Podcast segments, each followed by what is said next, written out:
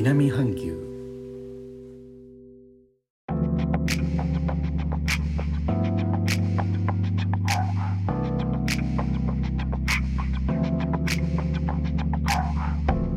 インドネシアから高野です。日本との間約6000キロ。インドネシアジャワ島中部の古い都ジョクジャカルタからお送りしております。日本とは一味も二味も違う東南アジアのライフスタイル声でお届けします。今日のジョクジャカルタは朝から薄曇りのお天気ですが気温は28度と寒気乾いた季節らしく落ち着いた気温になっています。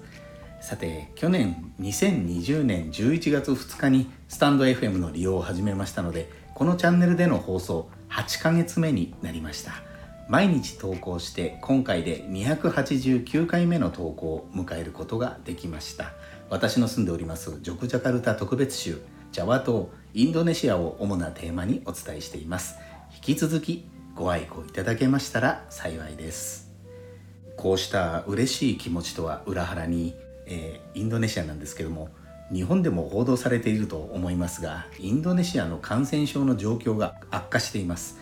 感染症に感染する法人の方がインドネシア全国にいる病院に入院できないお亡くなりになる方も出ています。そうした中インドネシアにいる日本人を含む外国人がインドネシアでワクチン接種しないと移動国外に出国できないという移動規制が発令されて大きな話題になりました。特に各地の日本人会では問題となりました。と言いますのはこの夏8月1日以降日本国内に住民票を有しない海外の法人の中で日本に一時帰国してワクチン接種を行うことを対象としたワクチン接種事業が成田や羽田といった空港の近くで始まる予定です。この事業ではこの事業内で2回の接種を行うことを目的としているのでインドネシアなど日本の外で1回接種してしまうとこの事業を利用できなくなります。インドネシアの場合日本にワクチン接種に帰りたいけどインドネシア国内を移動する際にワクチン接種をしていないといけないので日本についても成田や羽田でのワクチン接種事業を利用できないという問題になっています。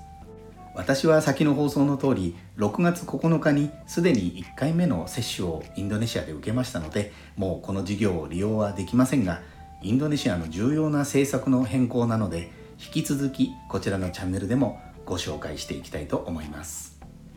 いつも貴重なお時間を割いてお聴きいただきレターコメントも本当にありがとうございます。インドネシアから高野でした。それではインドネシア語でのご挨拶またお会いしましょう。参拝ジュンパラギ。